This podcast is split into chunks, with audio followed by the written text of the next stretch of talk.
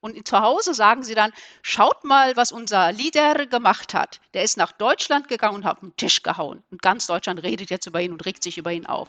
Und dann kann er sich dort wieder als großer Leader zeigen.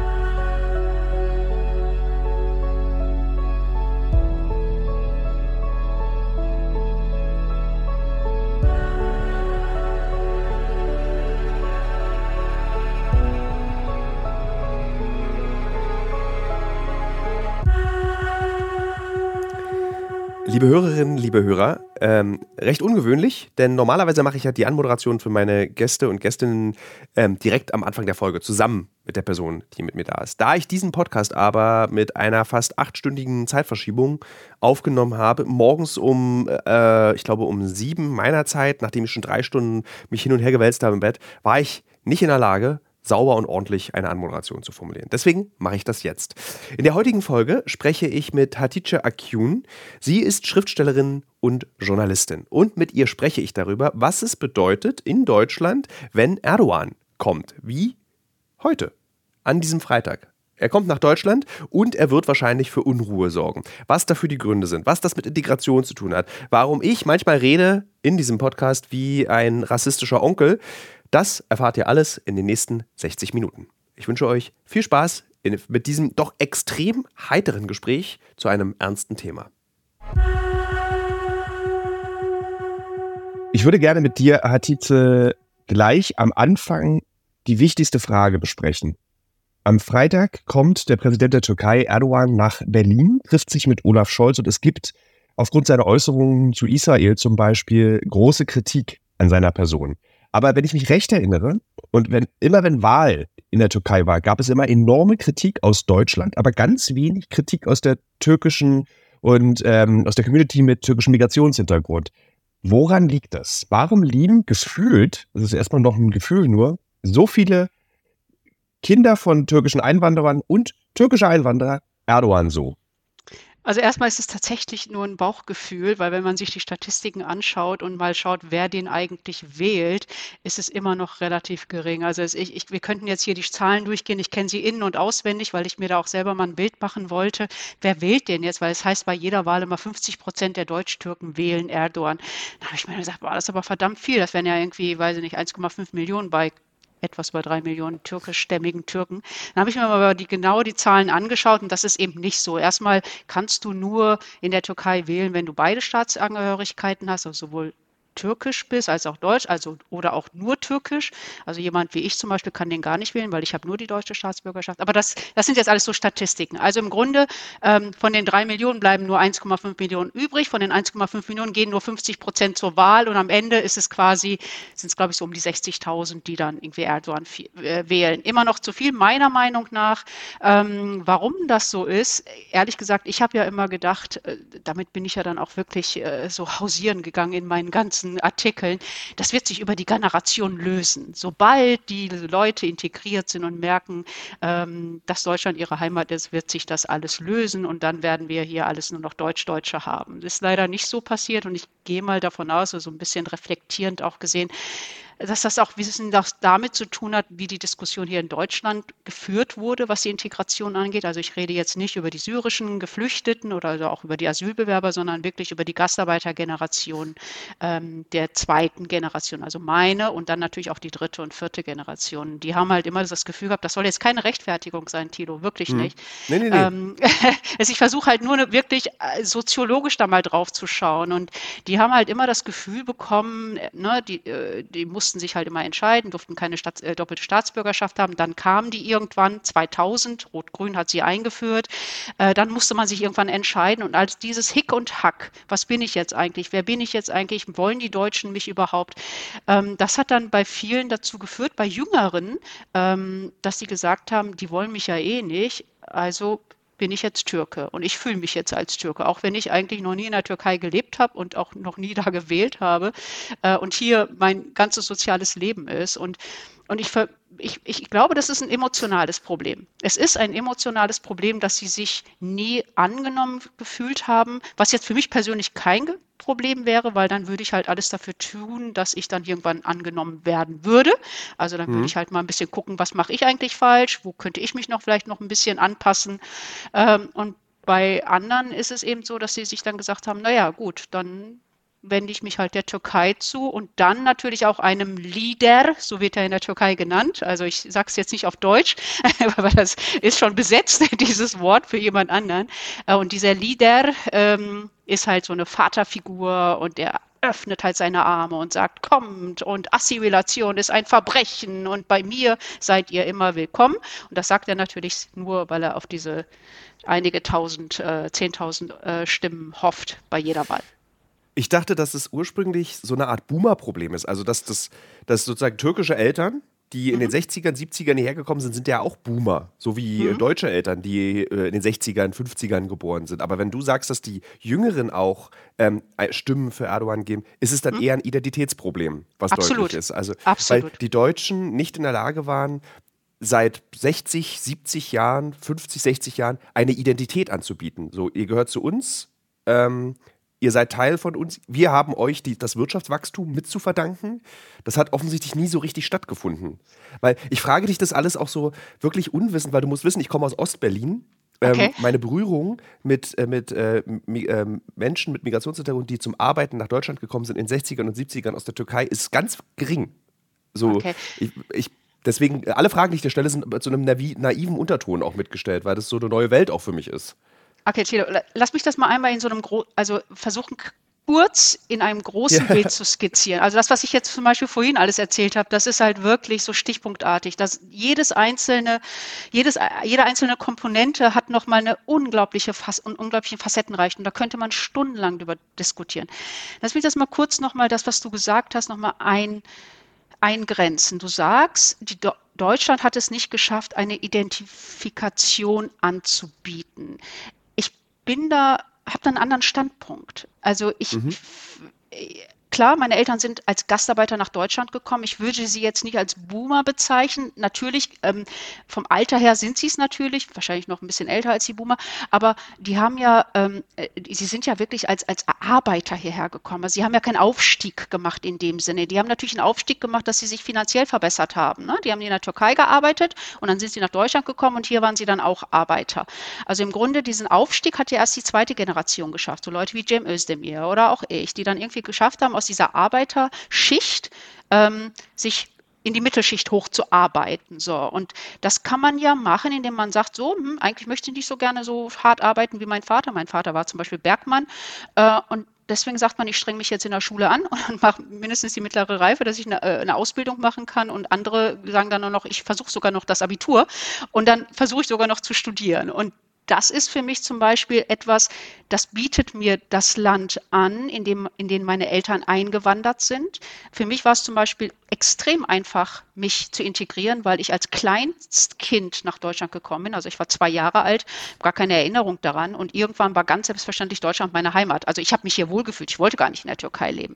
So, du musst natürlich auch gucken, inwieweit du ganz individuell, persönlich für dich auch die Wege gehst, die dir angeboten werden. So, wenn du jetzt aber sagst, Deutschland muss jetzt eine Identifikation anbieten oder auch eine Integration anbieten oder auch Kurse anbieten, all das Ganze, ja, das ist die Aufgabe eines Staates, wenn du Menschen in dieses Land holst. Aber ich sehe es als Individuum an, diese Angebote auch nicht nur dass ich weiß, dass es sie gibt. Das ist das Erste erstmal, dass ich sie recherchiere, dass ich weiß, dass ich solche Möglichkeiten habe und was noch viel, viel wichtiger ist, diese Angebote auch anzunehmen. So, und ich glaube, das ist, es gibt ja diesen blöden Satz immer, Integration ist eine Einbahnstraße. Ich finde das immer so lustig, äh, ist keine Einbahnstraße. Ja. Ähm, äh, das finde ich so lustig. Ja, aber es zeigt es wirklich. Also im Grunde, wir können es eigentlich nur schaffen, wenn beide sich mal so be begegnen würden. Und ich würde mich halt wahnsinnig freuen, wenn ich dann halt so, so Leute wie ich dann irgendwann mal ganz selbstverständlich sagen können, ja, ich bin Deutsche und also frag mich doch nicht ständig nach Migration. Ich bin jetzt einfach mal jetzt seit 50 Jahre, über 50 Jahre in diesem Land und ich möchte jetzt einfach auch mal ganz einfach Deutsche sein, ohne mich ständig erklären zu müssen. Und ich glaube, da sind wir noch ein bisschen von entfernt. Und was das Schlimme ist, das ist ja auch das Thema oder der Grund unseres Gesprächs heute. Das Schlimme ist halt, dass ich das Gefühl habe, es macht halt immer wieder so einen riesen Rückschritt. Ne? Wenn ich dann so, so Leute sehe, 18-Jährige, die so mit Türkenflaggen um Körper auf die Straße gehen und Erdogan zujubeln, da kann ich mal, habt ihr sie noch alle? Und dann denke ich auch jedes Mal, oh Gott, wir fangen wieder bei Null an. Ich habe leider das Gefühl, dass ähm, diese, diese Sehnsucht nach Autorität ein, ein globales Phänomen ist. Das hat nicht mal etwas mit ähm, äh, Migrationsgruppen in Deutschland zu tun oder in Frankreich. Die ganze Welt schreit ja nach solchen alten Männern. Es ist ja mhm. fast unerträglich, in welches Land du guckst. Hier in den USA, ich bin gerade in Denver, ähm, ist es Donald Trump. Ähm, mhm. In der Türkei ist es Erdogan. In Deutschland ist es äh, erstaunlicherweise eine Frau, Alice Weidel, die eben diesen autoritären Führertyp äh, verkörpert. Ähm, aber irgendwas müssen diese Männer ja geben. Und ich frage mich wirklich, auch bei Erdogan, der ist ja auch alt was das ist. Also auch bei den Wahlergebnissen in der Türkei äh, bei der letzten Wahl, dass der dann plötzlich doch gewinnt, dass der doch der Präsident wieder wird, obwohl man dachte, nee, es gibt jetzt eine Ablösung. Also wie schafft es Erdogan so weit nach Deutschland zu reichen in eine kleine Community. Du hattest es ja anfänglich beschrieben, wie viele Menschen das dann am Ende wirklich sind. Und dann aber so viel Lärm zu erzeugen, so dass dann eben rassistische Debatten in Deutschland geführt werden, wo gesagt wird, naja, kein Wunder, dass die alle Erdogan wählen, weil die sind ja nie hier in diesem Land angekommen. Also wie schafft dieser Mann dieser Präsident, das so viel Lärm zu erzeugen? Das ist, ähm, witzigerweise, ich hatte die, so ein Déjà-vu-Erlebnis, als, äh, also Erdogan gibt es ja schon seit den 2000, ne, seit 2001. Am Anfang war er noch sehr, sehr moderat, war ja auch sehr Europa zugewandt. Äh, erinnere ich an, du bist noch sehr jung, ähm, erinnere dich, aber du wirst dich da sehr, sehr gut erinnern, dass äh, Merkel dann mal irgendwann sagte, ähm, eine Partnerschaft. Ne? Und ja. äh, also dieses, der ist halt immer wieder nach äh, Brüssel gedackelt und hat dann gesagt, ja, wir möchten gerne, wir möchten gerne. Und Brüssel so, ja, mal schauen und hier eine Liste und naja, und irgendwann hat dann in Merkel, weiß ich noch ganz genau, über die Pressekonferenz habe ich mir angeschaut, wie sie dann von einer privilegierten Partnerschaft gesprochen hat und Erdogan saß neben ihr. So, ja, und dann habe ich nur gesagt, ach scheiße, das war's jetzt. Ähm, der kommt nicht mehr.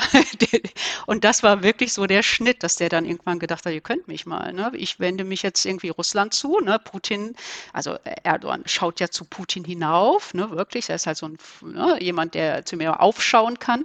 Und ich hatte so ein Déjà-vu-Erlebnis. Ähm, da war Erdogan Erdogan schon lange äh, aus diesem moderaten EU äh, äh, ja, Kandidaten-Feeling raus. Da kam eben Trump.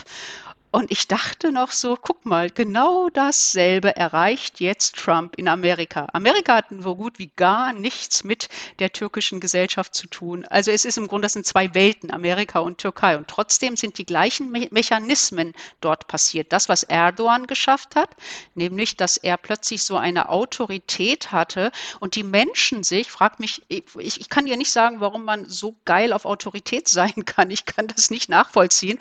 Aber offensichtlich gibt ist, äh, ganz viele Menschen und so viele, dass dann auch diese autoritären Machthaber dann tatsächlich auch eine Wahl gewinnen, so viele Menschen, dass die das wollen und dass die vielleicht eine Art Sicherheit dadurch fühlen und sich denken, ähm, der beschützt uns jetzt vor dem Bösen da draußen. Und in bei Trump war es ja tatsächlich ja auch so, ne, die Angst vor den Sozialisten, die Angst natürlich auch ähm, für, von, also die Angst vor den Sozialisten, Kommunismus, das war ja das Große. Mhm. Und dann natürlich aber auch, und das war identisch übrigens auch mit der Türkei, dieses wir sind etwas Besonderes, wir müssen unsere Kultur schützen, wir müssen unser Dasein schützen, unser Leben schützen und das, wie die Trump-Wähler charakterlich dargestellt wurden in Interviews, war identisch mit den Erdogan-Wählern. Ich habe nur gedacht, das kann doch nicht wahr sein. Das ist eine also ich würde mal sagen, ich komme aus dem Ruhrgebiet, es ist so die gleiche Mischpoke. So, ja. Die sind halt wirklich so eins. Und, und das hast du ja zum Beispiel auch in Ungarn, ne? Der, äh, Orban, ja. ne? auch so ein autoritär, wo du dann denkst, in Deutschland haben wir jetzt noch Glück. Also Alice Weidel ist jetzt gehört zur AfD, äh, ist jetzt nicht so eine Person, wo man Angst haben müsste, die wird jetzt in den nächsten, bei der nächsten Wahl Bundeskanzlerin. Das äh, möchte ich mir gar nicht vorstellen und ich glaube das auch nicht, dass das in Deutschland passieren wird. Ähm, und glaube, diese, da hast du vollkommen recht, diese Entwicklung, was natürlich auch was damit zu tun hat, dass die Welt sich auch entwickelt hat, zum Böseren geworden ist, ne, durch die Kriege, die wir jetzt haben, dass die Leute sagen, oh Gott, wir brauchen jetzt jemanden, der mal auf den Tisch haut. Und das war mhm. so einer wie Trump, das ist so einer wie Orban, der lässt sich nichts gefallen, haha, ich gehe jetzt mal nach Brüssel, noch auf den Tisch. Und das ist halt so einer wie Erdogan. Bei Erdogan ist leider ein bisschen das Problem, der sagt halt morgen Hü und übermorgen Hot. Ne? Also erst sagt er nur, nee, nee, Schweden auf gar keinen Fall in die NATO. Und dann besänftigt man ihn ein bisschen und dann sagt er, okay. Also ich habe bei ihm oft das Gefühl, und das verfolgen wir ja jetzt auch schon seit 20 Jahren in der politischen Diskussion, wie verhält er sich halt. Ne? Ich glaube, ich, ich, ich quatsche dich gerade hier tot. Äh, nee, ich finde es total interessant. Ich würde, ich, ich würde, dich sofort bremsen, äh, wenn mein innerer Langweilometer anspringt. Okay, würde. Aber ja, ich, finde, ich finde das wirklich total spannend, weil du das auch sehr, sehr gut und verständlich dieses ganz große Ding erklärst. Weil am Ende also ich, wir haben ja, ich habe ja gerade gesagt, es ist halt eine rassistische Debatte, die in Deutschland geführt wird. Eine, also Thilo Sarrazin hat sie angefangen, diese Debatte. Ähm, und, aber es ist ja auch ein, ein, ein EU-weites betrachten, ist ganz wichtig. Also warum agiert Erdogan so, wie er agiert? Das finde ich total interessant. Deswegen bin ich auch ganz still und höre dir zu. Also das, das ist zum Beispiel auch nochmal eine, An also deswegen sage ich, wir können dieses Thema Erdogan und Türkei in so vielen unterschiedlichen Facetten diskutieren. Da würden wir wirklich bis morgen um acht. Nehmen wir mal jetzt diesen einen kleinen Punkt Deutschland. Also der kommt ja jetzt am Freitag hier hin. Alle fragen mhm. sich so, oh, wie kann, wie kann der Scholz den einladen? Der hat jetzt genau. Warum ist der wichtig? Ist, äh, warum ist jetzt Hamas, der hat die Hamas jetzt als Befreiungsorganisation letzte Woche äh, äh, genannt, das kann doch nicht sein, äh, ist das erste Mal, dass er irgendwie das Existenzrecht Israels ähm, in Frage stellt, hat er übrigens noch nie vorher gemacht, das erste Mal. Und, und, und Deutschland äh, so verbunden mit Israel und Scholz, der so ähm, also so an der Seite von Israel steht, wieso lädt der denn ein? Da muss man verstehen, ich meine, Erdogan ist im Mai gewählt worden und im Mai wurde diese Einladung ausgesprochen. Das heißt, Scholz hat Erdogan ihn nach Deutschland eingeladen und das, was jetzt am Freitag passiert, ist ein Staatsbesuch. Ein ganz normaler mhm. Staatsbesuch, das hat nichts mit dem Israel-Krieg zu tun, das hat nichts mit einem neuen Flüchtlingsabkommen oder was auch immer zu tun. Das sieht man auch daran, dass zum Beispiel ganz viele Dinge, die Erdogan vorher in, in Deutschland gemacht hat, gar nicht gemacht werden sollen. Also der hält zum Beispiel keine Rede, indem er wieder sagt, Assimilation ist ein Verbrechen oder was auch immer. Also der das ist ja so irre, der, der, der kommt ja dann oft hier hin und dann sagt er irgendwas und Deutschland ist empört und dann muss ich immer erklären, warum er das erklärt, also gesagt hat. Und, äh, oder dass er die DITIB-Moschee zum Beispiel als türkischen Boden bezeichnet hat. Alle sind aufgeregt, oh mein Gott, oh mein Gott, frag ihn, erklären Sie mal. Und dann sage ich so, naja, das ist, man, man muss ja mal so nach 20 Jahren jetzt auch mal so ein bisschen verstehen, wie der Typ tickt. Ne? Und äh, der ist so, der kommt dann hier hin und dann sagt er halt solche Sachen, dann weiß der ganz genau, Deutschland regt sich wieder auf, alle reden drüber und dann kann er nach Hause gehen und zu Hause sagen sie dann, schaut mal, was unser Leader gemacht hat. Der ist nach Deutschland gegangen und hat den Tisch gehauen. Und ganz Deutschland redet jetzt über ihn und regt sich über ihn auf. Und dann kann er sich dort wieder als großer Leader zeigen. So. Und das ist so, dass der Mechanismus hinter Erdogan. Jetzt bei diesem am Freitag, ich kann es natürlich nicht voraussehen, was jetzt am Freitag passieren wird, aber das ist. Ich bin sehr gespannt. Äh, das ist ein ganz normaler Staat. Ja, ich glaube nicht. Ich glaube, der hält sich zurück. Diesmal, ähm, weil äh, man darf eins nicht vergessen, aber das, da rede ich mir auch schon seit so vielen Jahren den Mund fusselig. Man darf eins nicht vergessen, die Abhängigkeit Deutschlands von der Türkei aus zwei Gründen. Die Deutschland und Türkei haben unglaubliche wirtschaftliche Beziehungen. Das heißt, da gibt ganz viele Siemenses und mir und, und, was weiß ich noch alle, die haben da ihre, ihre Werkstätten und an, also so viele deutsche Firmen in Deutschland, in der Türkei. Es gibt eine unglaublich starke wirtschaftliche Zusammenarbeit zwischen Deutschland und der Türkei. Das ist der eine Punkt. Und der zweite Punkt ist, es gibt eine Abhängigkeit, was die Flüchtlinge angeht.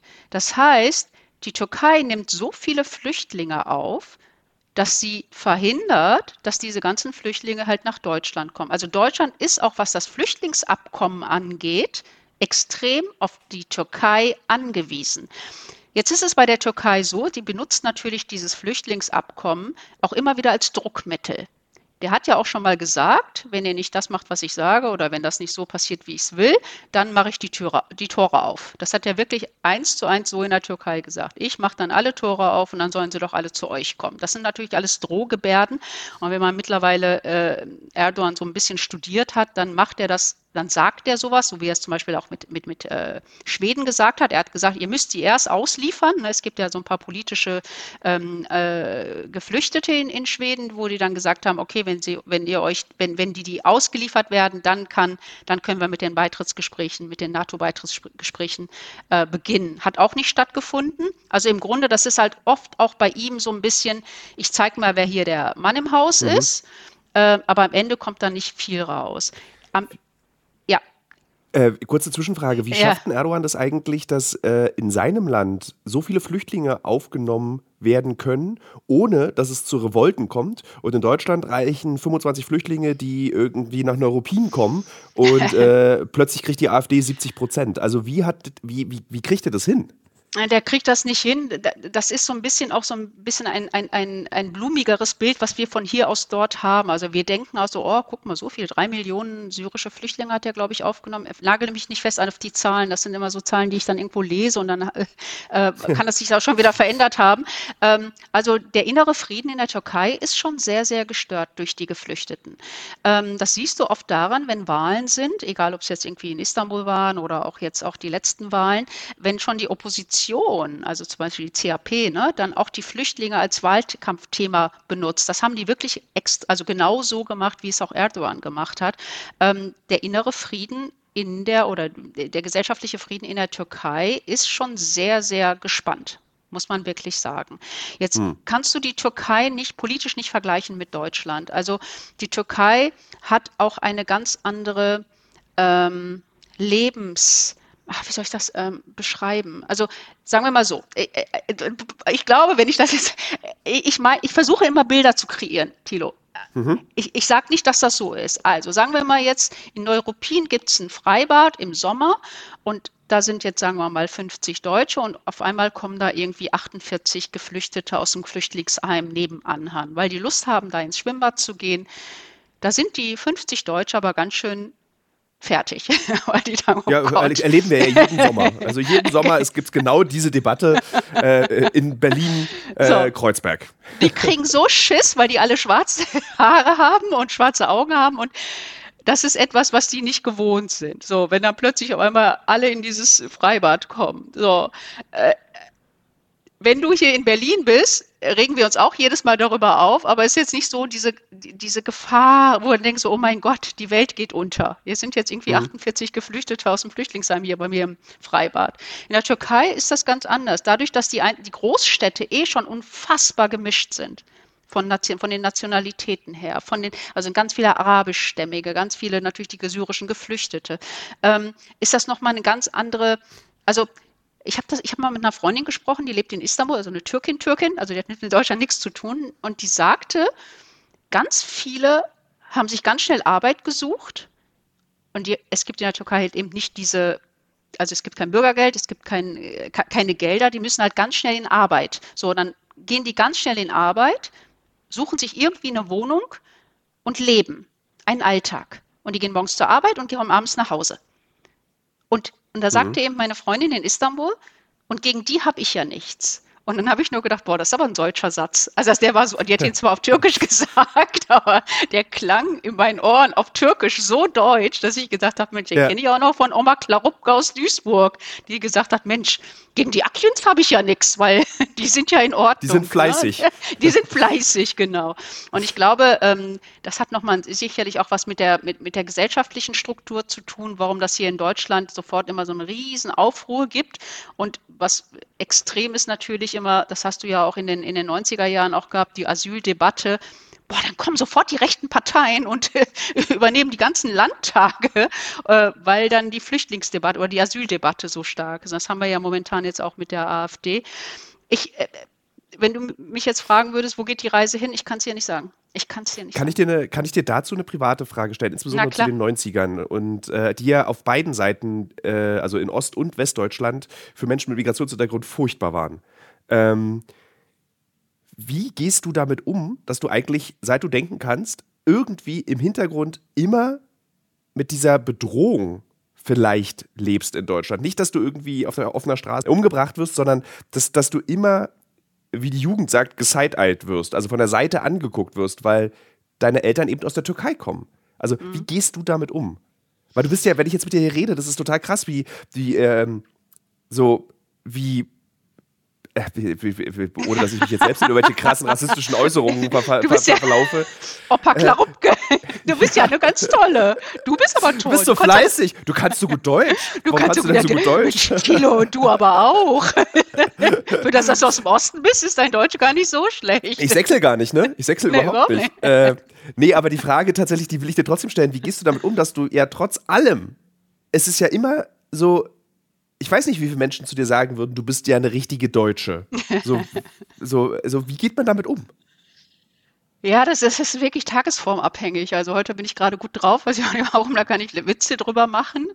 Ähm, ich muss allerdings auch dazu sagen, es ist natürlich ein Riesenvorteil, eine Frau zu sein das habe ich ja schon als, als junge Frau auch mitbekommen. Ich bin halt noch nie an der Tür in der Disco abgelehnt worden, weil eine Frau im Minirock bleibt eine Frau im Minirock. Egal, ob sie irgendwie orientalisch aussieht oder asiatisch aussieht. Also, wenn du, also als Frau hast du es einfacher im Leben. Ich habe auch einen Bruder, der hat es nicht so einfach, in die Disco reinzukommen. Ähm, äh, es ist tagesformabhängig. Also bei mir wird es ein bisschen, ähm, also, also ich sehe das so ganz ehrlich, wenn mir jetzt so ein Entschuldige bitte, wenn mir jetzt so ein Ossi daherkommt und sagt, irgendwie will mit mir darüber diskutieren, dass ich keine richtige Deutsche bin oder dass ich nur Passdeutsche bin, habe ich überhaupt gar keinen Bock mit dem zu diskutieren und ich diskutiere auch nicht mit ihm, weil ich da keinen Mehrwert drin sehe. Also warum soll ich mich jetzt mit jemandem unterhalten, wo ich nicht das Gefühl habe, das hören jetzt 100 andere Leute, die vielleicht noch was daraus lernen könnten oder was auch immer. Also ich habe jetzt kein Bedürfnis, Leute zu missionieren oder zu sagen, pass mal auf, lass uns doch mal darüber reden, weil ich lebe ja schon immer so, ich habe nicht dieses Rechtfertigungsbedürfnis und das habe ich auch noch nie gehabt weil ich sehr, sehr klar mit mir selber bin und ich weiß, wo ich hingehöre. Und wenn ich mit mir im Reinen bin, dann habe ich auch nicht das Bedürfnis, jemandem erklären zu müssen oder mich rechtfertigen zu müssen. Ich glaube, das ist auch nochmal ein ganz großer Vorteil. Ich glaube, im, im, im, im landläufigen Sinne würde man das Selbstbewusstsein nennen. Äh, und äh, ich bin da schon sehr, sehr selbstbewusst. Und das war ich aber auch schon immer, so auch schon als junges Mädchen. Und ähm, dann gibt es natürlich aber so Situationen, wo ich mich machtlos fühle, wenn das Ganze nämlich so strukturell wird oder institutionell wird, wie man heute so schön sagt. Das heißt, wenn ich dann mit meinem Kuddelmuddelnamen ähm, wirklich keine Wohnung bekomme, zum Beispiel, ist mir schon passiert, ne? wo ich dann nicht zu Wohnungsbesichtigungen äh, eingeladen werde. Ähm, ich musste mal, ich habe mal eine Zeit lang in Hamburg gewohnt und ich habe es echt nicht geschafft, eine Wohnungsbesichtigung zu bekommen und ich habe dann eine Agentur eingeschaltet. Und dann hat quasi diese Agentur im Namen ihres Klienten war ich dann, ähm, quasi diese, diese Termine gemacht. Ne? Und das, das hat mich schon ein bisschen genervt und äh, äh, auch frustriert, weil ich gedacht habe, so scheiße, ey, wenn der Typ mich jetzt irgendwie vor sich stehen hätte, dieser Vermieter, der findet mich eigentlich ganz nett. Und und ich komm, wenn man dann nicht bis dahin kommt, und das ist auch zum Beispiel in beruflichen Bereichen auch so, wenn du eine es war, war bei mir jetzt nicht so, aber zum Beispiel bei meinem Bruder und anderen Leuten, die ich kenne, Studium abgeschlossen, deutsche Staatsbürgerschaft oder deutsche Studium abgeschlossen, von BAföG gelebt, ihr ganzes Studium lang, super Abschluss gemacht und die kommen einfach nicht an Bewerbungsgespräche, weil sie halt Ali Akjün heißen. Ne? Und, und dann denkst du halt irgendwann, ey, man seid ihr eigentlich bescheuert, der hat ein Studium abgeschlossen, der, dann lad, schickt dem doch wenigstens eine Einladung, dass er mal kommen kann. Und da kommt dann irgendwann so ein bisschen Wut dann auch, manchmal ein bisschen mehr Wut, wenn es dann natürlich die eigene Familie betrifft. Und dann äh, hat man dann auch wieder das Bedürfnis, dagegen anzukämpfen. Also es sind zwei verschiedene Bereiche. Einmal, wenn es wirklich strukturell wird, ne, wenn du wirklich denkst, du kommst gar nicht dagegen an, so, weil mhm. du bist äh, so machtlos, du bist wie so in Handschellen. Und wenn es dann im privaten Bereich ist oder im, im alltäglichen Bereich, macht es mir eigentlich überhaupt nichts mehr aus. Weiß Erdogan davon und nutzt er das auch aus, um eine Anhängerschaft in Deutschland zu generieren, um eben ja. zu sagen, hier, hier sind meine beiden Hände, haltet euch fest. Absolut. Und das hat, ähm, im Moment ist es nicht so gut, weil die wirtschaftliche Situation in der Türkei nicht so gut ist, also die Inflation und all das Ganze. Aber es gab zum Beispiel so ähm, 2010er Jahre, ne? Äh, äh, Sarrazin-Debatte war ja 2011 und da ging es der Türkei wirtschaftlich wahnsinnig gut. Nicht, weil sie so viel Geld hat, sondern weil sie ganz viel Geld bekommen hat. Also die haben halt unglaublich, also das ist zum Beispiel auch nochmal ein Thema, das ist zum Beispiel ein Thema, was ich ständig mit irgendwelchen Erdogan-Anhängern äh, diskutieren muss, äh, die mir immer wieder sagen, ihr seid ja nur neidisch neidisch, weil wir so reich sind. Dann sage ich so, ja, lass uns doch mal hier gucken, uns mal die Zahlen der Türkei anschauen. So, die Türkei muss mittlerweile mehr importieren, als sie exportiert. Schon mal hier, Brutto, äh, Sozial, also wenn du denen das mal ein bisschen wirtschaftlich erklärst und wenn die dann, dann gucken sie dich an und dann sagen sie, nee, ihr seid nur neidisch auf uns. also, also, also dieses Wirtschaft, also es gab ja mal eine Zeit so um 2010, 2011, wo die Türkei so wahnsinnig gut dastand wirtschaftlich und, und alles zwar auf Pump, aber die standen halt gut da. Und da waren zum Beispiel ganz, ganz viele Deutsch-Türken oder auch ganz viele Deutsche mit türkischem Migrationshintergrund mit super Abschluss, Uni-Abschluss, die in die Türkei gegangen sind und da wirklich den roten Teppich ausgelegt bekommen haben, ausgerollt bekommen haben und da gearbeitet haben. Und was und für die Firmen in der Türkei war das ein war das ein, ein Jackpot. Das waren mhm. Deutsche, die die deutsche Mentalität kannten, die Deutschen ja, alle, also so ein bisschen auch diese, ne, wie, wie die Asiaten, ne, die kennen halt die ganzen Codes. Also die, Deutsch, die Deutsch-Türken kannten die ganzen Codes der Deutschen, die ganzen Codes der Türken und konnten somit halt wirklich, was so Vertrag, Vertragsabschlüsse angeht, äh, äh, Verhandlungen angeht, waren die ein, so ein Mehrwert für ganz viele türkische und auch deutsch-türkische Unternehmen, dass ganz viele Deutsch-Türken in, in die Türkei gegangen sind ich kenne, es gab zum Beispiel den deutschen Stammtisch in Istanbul, den habe ich mal besucht, waren ganz, ganz hm. viele. Hm.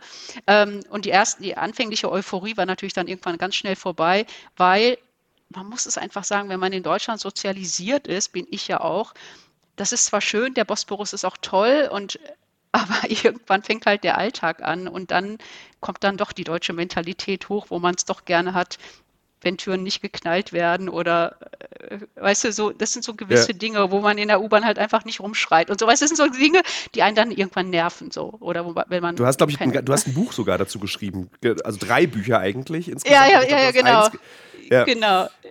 Das war ja mein Versuch nach Sarrazin äh, mal auszuweichen. Guck mal, jetzt kommen wir von Höchstgen zu Stöcksen. Ich finde das ja schön. Ich finde das total von, schön. Ich wenn wir von Erdogan jetzt auf viel schönere Themen kommen. Ähm, ja, äh, das ist nicht so einfach, wie man sich das vorstellt. Ich habe so deutsche Freunde, die dann zu mir sagen, ja, du hast ja, wenn es ganz hart kommt hier in Deutschland, wenn die AfD mal irgendwann regieren sollte, kannst du ja noch immer in die Türkei gehen. Da ich sag mal, sollte, seid ihr bescheuert? Also ich werde sicherlich nicht in Deutschland bleiben, wenn die AfD regiert, aber ich werde auch nicht in die Türkei gehen, weil es gibt halt eine gewisse ähm, ja, äh, Sozialisierung. Und ich bin nun mal in Duisburg sozialisiert, in Deutschland sozialisiert. Und da kann man nicht einfach sagen, so, ja, es ist ja noch so ein bisschen dieses Baklava in mir drin, gehe ich mal nach Istanbul, wird sich schon irgendwie da anpassen. So einfach ist es nicht. Also was ich über Westdeutschland weiß, ist, dass Duisburg ist doch so ein hartes Pflaster eigentlich auch, ne? Ach, komm also, auf, die so, wie, so wie Sachsen? Ja, Leipzig? genau so. Leipzig, härteste Stadt Ostdeutschlands. Ich, genau, absolut.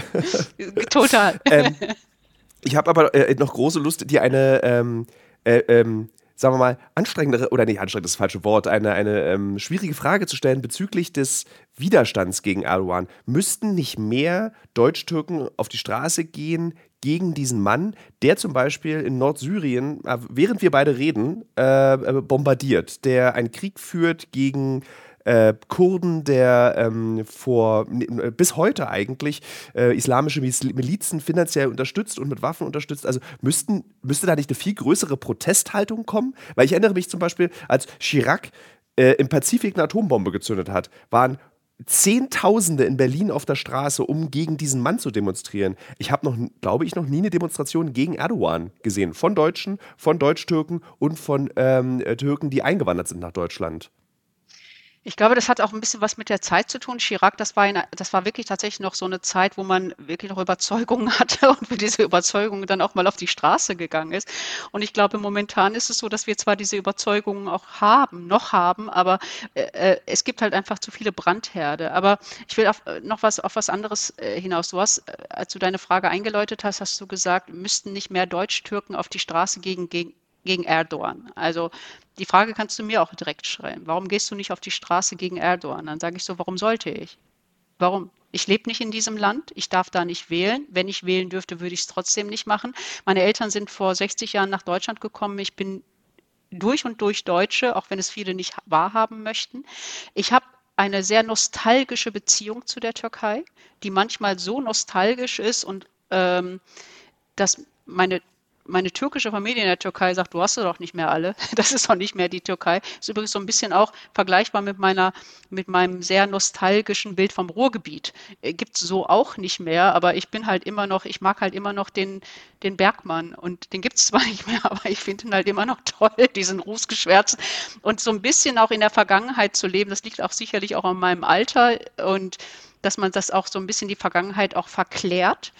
Und ähm, natürlich weiß ich auch, dass das Ruhrgebiet nicht mehr so ist, wie es äh, in der also damals war, in der ich, in der Zeit, in der ich dort aufgewachsen bin. Und die Türkei ist natürlich auch nicht mehr so, wie sie mal war, als ich in den Sommerferien da mal hingegangen bin. Aber worauf ich eigentlich hinaus will, ist, ist es doch eigentlich, nicht nur eigentlich, sondern es ist doch das, der Inbegriff von Assimilation, wenn ich mich für die Türkei nur noch aufgrund meines journalistischen Hintergrundes interessiere und nicht aufgrund meines biografischen Hintergrundes. Da müsste doch wirklich jetzt halb Deutschland aufstehen und mir applaudieren, weil ich so super assimiliert bin. Oder? Guckt, und sie demonstriert nicht gegen ihn. Das ist der Beleg. Wir haben es geschafft. Aber ich würde jeden Tag gegen die AfD auf die Straße ging oder gegen irgendwelche, keine Ahnung, irgendwelche deutsche Politik. Ich weiß es nicht. Ähm, was ich damit, äh, wir, wir lachen da natürlich jetzt drüber, aber es ist ja ein sehr, sehr ernstes Thema und ich finde, ähm, viele Dinge, die in der Türkei passieren, brechen mir das Herz, weil ich dort ganz viele Menschen kenne, die so ein die so durch und durch demokratisch sind, wie ich es ja auch bin. Ich, ich liebe ja dieses Land, weil es so durch und durch demokratisch ist, trotz der ganzen Probleme, die wir in diesem Land haben. Aber es finden noch Debatten statt. In der Türkei finden gar keine Debatten mehr statt. In ganz vielen anderen Ländern finden gar keine Debatten mehr statt. Und ich freue mich jeden Tag, dass wir uns wirklich an die Köppe gehen, verbal, und noch über Dinge streiten können. Und das ist für mich der Inbegriff von Demokratie. Mhm.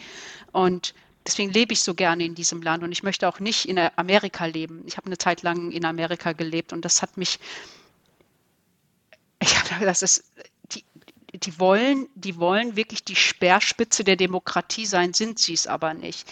Und für mich ist das demokratischste Land dieses, dieser, dieser Erdkugel ist Deutschland mit all den Problemen, die wir haben und allem. Ich fühle mich hier so, so wohl in meiner politischen Überzeugung, dass ich in keinem anderen Land leben möchte.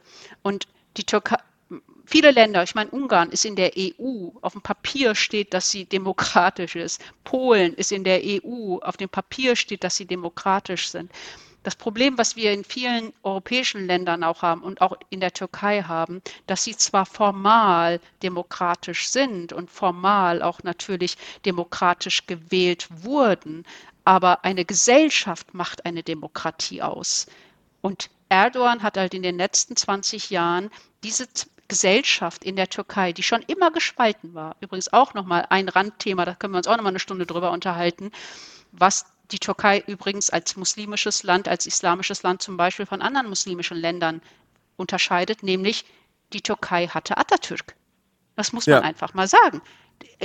Ein Sy Syrien hatte kein Atatürk, Irak hatte kein Atatürk, Afghanistan hatte kein Atatürk, aber die Türkei hatte Atatürk. Und die Türkei war schon immer gespalten. Die waren schon immer 50-50. Die CHP, die Kemalisten, wie sie ja auch genannt werden, die haben halt immer die Wahlen gewonnen, weil das so eine, Atatürk war auch ein Leader. Ja. Wie Erdogan jetzt für die anderen 50 Prozent der Leader ist, war Atatürk für die anderen 50 Prozent der Leader. So, und dann auch ist halt mit einem ähnlichen Versprechen. Also das, das Wirtschaftswachstum, die, die, die Modernisierung, das war ja ähnlich. Absolut. So, du musst, äh, die, äh, guck mal, wir kommen von Höcksken auf Stösken. Ich, könnte ich weiß, aber ich müsste, ich, ich müsste dich eigentlich nochmal unterbrechen. Ich, warte, da machen wir das so. Ich stelle dir nochmal kurz eine Zwischenfrage. Okay, ähm, zu diesem Warum, weil ich hatte dich ja gefragt, äh, will er diese Leute in Deutschland erreichen? Und du meintest ja.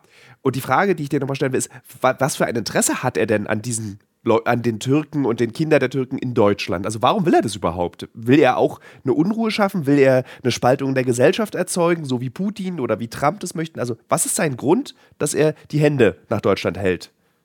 Zwei Gründe. Einmal ein emotionaler Grund. Das findet der so geil dass die Türken, dass die, die Diaspora-Türken quasi ähm, ihn anhimmeln. Also äh, sich dahin zu stellen und zu sagen, guck mal, die leben in Deutschland und das sind deutsche Staatsbürger und die himmeln mir zu und die, die, die finden mich toll. Das ist also so ein, das ist, ein Emotion, der emotionale Punkt. Und das, sind, das generiert natürlich auch unglaubliche Bilder, Tilo. Du kannst es dir nicht vorstellen. Als der hier im, in Berlin seine Rede gehalten hat, ich, vor fünf Jahren war das, glaube ich, war der hier und war dem Tempodrom, glaube ich, war das. Da sind wirklich Tausende in dieses Tempodrom äh, in dieses Tempodrom gepilgert und ich habe immer nur gesagt, habt ihr sie nicht mehr alle? Habt ihr sie nicht mehr alle? Und, und, das, und diese Bilder werden natürlich in Dauerschleife im türkischen Staatsfernsehen gezeigt. Und das ist natürlich, was das für Bilder sind, das ist doch irre. Stell dir mal vor, irgendwie Scholz, ich meine, Scholz ist jetzt nicht der ne? charismatischste. ja, genau. Aber stell dir mal vor, du hast irgendwie, sagen wir mal, stell dir mal vor, Habeck, Habeck wäre Kanzler und der würde jetzt, sagen wir mal, nach Argentinien fliegen und dann wären da jetzt tausende Deutschstämmige und die würden ihm zujubeln. Es würde wahrscheinlich warte, in Deutschland. Warte mal ganz kurz. Ich, ich stelle mir gerade vor, wie Habeck in Argentinien eine Rede hält und so lauter Enkel von krassen Supernazis, die 1945 nach Argentinien abgehauen sind, Habeck zu jubeln. Das ist das schönste okay. Bild, was ich seit Wochen im Kopf hatte. Okay, ich gebe zu, das Bild ist ein bisschen schief. Das ist ein bisschen schief. Nein, aber ich glaube, Habeck kann man auch nicht mit Erdogan vergleichen. Ähm, also, es ist natürlich dieses Emotion, aber das Zweite ist natürlich auch, es sind am Ende sind es Wählerstimmen. Tilo, es sind Wählerstimmen. Ja. Ich meine, alle, äh, äh, hallo, was hat Annalena Baerbock alles für Wählerstimmen gemacht? Also jeder Politiker, der in einem Wahlkampf ist und Stimmen braucht, macht alles für diese Stimme. Und wenn er irgendwie in eine, weiß ich nicht, in eine Kneipe geht und weiß, da sitzen irgendwie 50 Leute und ich kann die irgendwie überzeugen, mich zu wählen. Also es ist wirklich, es, am Ende sind es die nackten Zahlen. Ja. Ne? So, Aber krass auch ist, dass äh, äh Punkt 1 von deiner Erklärung gerade ist, dass sich ja dann Deutsch-Türken äh, missbrauchen lassen für Propaganda in der Türkei. Ist da so ein Bewusstsein? Na, wahrscheinlich nicht, sonst würden nicht tausend ins Tempodrom kommen. Also, das ist ja kein. Ja. ähm, das ist ja wie, also, äh, äh, wenn du das Bewusstsein hast, dass du für irgendwas missbraucht wirst. Ich, äh, es wird ja. wahrscheinlich den einen oder anderen geben, der sagt, es mir doch egal, ich stehe ja dazu, soll er mich halt missbrauchen. Aber ich glaube, die meisten, denen ist das egal und die meisten begreifen das auch gar nicht als Missbrauch. Also ich glaube, diese Reflexion, die du und ich haben, die, die also wir würden ja sofort, sagen wir mal, stellen wir vor, du, wir würden jetzt beide gleichzeitig eine Einladung ins Kanzleramt bekommen. Dann würden wir doch so, würden doch bei uns sofort erstmal die, die Alarmglocken angehen. Dann würde er sagen, wieso lädt der mich jetzt ins Kanzleramt ein? Was will der von mir? Der findet doch jetzt nicht mein grünes T-Shirt so toll oder meine braunen Augen so toll. So, das, das ist ja so ein Reflex, das wir, den wir haben. So, und den habe ich halt sofort, wenn ich eine Anfrage bekomme, sage, was will der? Wer ist das? Was wollen die? Ich muss ganz kurz, eine kleine eine Side Note. Ich habe dieses Jahr eine Einladung vom Bundespräsidenten für so ein Sommerfest bekommen und habe dann dort eine Mail hingeschrieben, ob das wirklich für mich war weil ich keine Vorstellung hatte, warum sollte mich der Bundespräsident zu einem Sommerfest in Schloss Charlottenburg einladen. Das macht überhaupt keinen Sinn. Also so, so also ernsthaft habe ich dann so, das kann nicht sein. Ich glaube, Sie haben da den EMIR-Verteiler verwechselt. Äh, bitte, hier ist so ein toller Brief gekommen, der so schön gedruckt und geprägt war. Äh, aber vielen Dank, dass Sie da vielleicht an mich gedacht haben, aber ich glaube nicht. Na sag mal, gut, guck also mal, Thilo, guck mal, du hast jetzt einmal, ich kriege jedes Jahr diese Einladung vom Bundespräsidenten. also. Und schreibst du jedes Mal hin, ich glaube, Sie haben sich geirrt? Nein, weil ich weiß, dass der für mich ist, die Einladung. ähm, ich habe noch äh, eine abschließende Frage zu hm? etwas, was mich auch seit Jahren beschäftigt. Es gibt in Berlin einen, einen, einen, einen türkischen Imbiss, der heißt Hasier. Und mhm, unter Berlinern sagt man, ja, oder Hasir, genau, also mhm. Berliner, Ostberliner sagen Hasier, von, kommt ja von, kommt von Hase. ähm, und das, man sagt immer, lass mal zur Hasier Linsensuppe essen gehen, aber wenn du dir die Linsensuppe kaufst, bezahlst du damit die grauen Wölfe. Das ist sozusagen das Berliner Klischee, was es zu diesem Laden gibt. Da gab es auch Recherchen zu, wie die da drin stecken, ob da irgendwelches Geld äh, zu den grauen Wölfen geht. Was? Deutsche lieben es, sozusagen, wenn sie über die Türkei und über Türken sprechen, zu sagen, besonders Deutsche, viele Deutsche, kriege ganz viele Nachrichten, immer wenn ich auch zum Beispiel über die AfD oder Nazis rede, dass ich doch mal mir angucken sollte, dass die größte rechtsextreme Organisation in Deutschland die Grauen Wölfe sind. Wenn du sagst, so wenig Leute wählen eigentlich die äh, oder sind laut für Erdogan auf der Straße, sind diese Menschen, die dieser grauen Wölfen folgen, dann so eine Art stille Eminenz, die im Hintergrund stattfindet, die auch Einfluss sucht, neben Erdogan, vielleicht sogar zusammen mit ihm? Krass. Du hast jetzt wahrscheinlich. Also, also vier Stunden gebe ich dir als Antwort. Nimm dir die nächsten vier Stunden. Also erstmal, ich würde nie ins Hassel gehen, um Linsensuppe dort zu essen, weil es die schlechteste Linsensuppe überhaupt ist und der schlechteste Döner in Berlin ist. Also das ist schon mal der wichtigste Grund, warum man nicht ins Hasier gehen sollte. Es gibt wesentlich bessere. So, es ist Jetzt ja, werden wir beide erschossen wahrscheinlich. Vom ja, Dach, wahrscheinlich. Liegt jemand auf dem Dach und erschießt uns. Die Leute gehen natürlich ins Hasier, weil da äh, die ganzen Promi-Fotos hängen. Das ist halt so ein bisschen wie auch der Asiate hier auf der Kantstraße, wo das Foto von Helmut Kohl äh, hängt und alle Leute rennen dahin, weil Helmut Kohl da mal irgendwie was gegessen hat. Also, aber das ist halt eine rein äh, ja, gastronomische Sicht. Äh, boah, mit den grauen Wolfen, ne, da, du kriegst mich da auf so einem Fuß. Das ist für mich ganz, ganz schwierig. Äh, mhm. Ich, ich, ich, ich würde dir das lieb, also ich habe dich jetzt gerade wirklich, ich glaube, gefühlt vier Stunden zugequatscht mit so allen Themen, zu, dem, zu, der ich, zu denen ich Ahnung habe. Ahnung, weil ich mich da eingelesen habe, weil ich äh, recherchiert habe, weil ich Dinge weiß, weil ich in den letzten 25 Jahren als Journalistin natürlich auch viel erlebt habe, viel gesehen habe, viel geschrieben habe. Bei den grauen Wölfen ist das, das ist wirklich ein Bereich, da kenne ich mich so wenig aus, so wenig, weil das auch mit meinem Leben, mit meiner Familie, mit meinem Hintergrund, alle Bereiche haben nie was mit diesem Bereich zu tun gehabt und nicht mal journalistisch hatte ich was mit diesem Bereich zu tun, dass ich mich jetzt wirklich um Kopf und Kragen reden, reden würde, wenn ich da jetzt auch nur einen Satz sagen würde. Und deswegen gebe ich jetzt ganz offen zu, das ist ein Bereich, den kenne ich so oberflächlich nur. Ich könnte jetzt ein bisschen Smalltalk mit dir darüber machen, mhm. aber ich glaube, wir haben jetzt so viel substanzielle Dinge besprochen in, diesem, in dieser Stunde, dass es nicht, diesem Podcast auch nicht gerecht wäre, gerecht wäre, wenn, wenn ich jetzt, jetzt einfach nur spekulieren genau, würde, ja, äh, genau, ja. und oberflächlich sein würde. Und deswegen, ich kann, ich würde das machen, weil ich habe keine Angst davor, aber ich kann es nicht. Ich kann es von meinem Wissensstand her nicht. Und weil es halt auch so, weil du hast ja gerade gesagt, graue Eminenz, ne, ist ja auch so ein Bereich.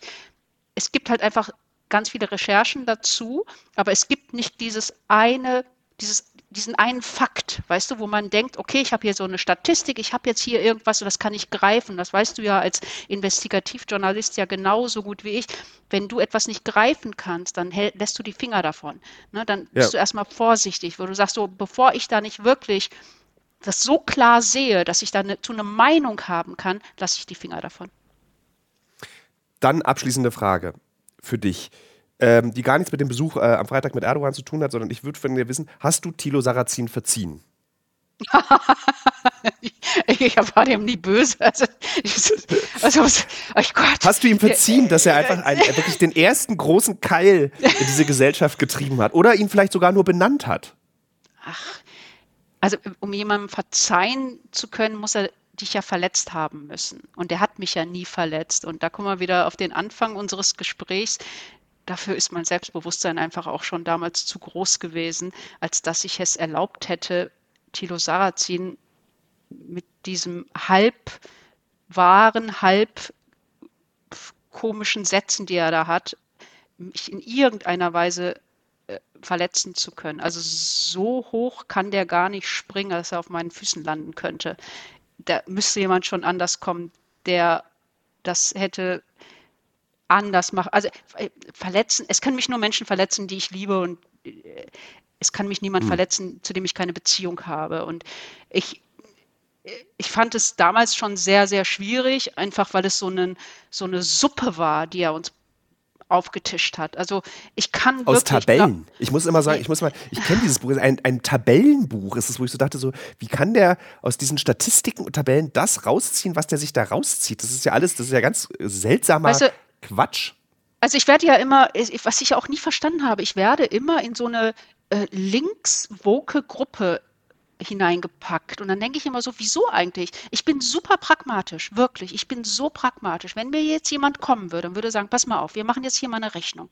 Wir haben jetzt 2023, in diesem Land leben jetzt so und so viele Geflüchtete und die leben 90 Prozent, also wie gesagt, ist, ist jetzt alles spekulativ. Sie würden dann sagen, wir haben jetzt dieses Problem, wir haben eine Wirtschaftskrise. Wenn wir diese Leute, die in diesem Land leben und deren Asylantrag abgelehnt worden ist, wenn wir die nicht ausweisen, und jetzt, man reden ja jetzt alle darüber, dann unterhalte ich mich mit dem. Dann würde ich nicht sofort sagen, oh ja, das ist aber rassistisch, da können wir nicht mal. Würde ich sagen, lass mir mal, lass, zeig mir das mal alles, zeig mir das mal alles. Und dann würde ich mich damit auseinandersetzen.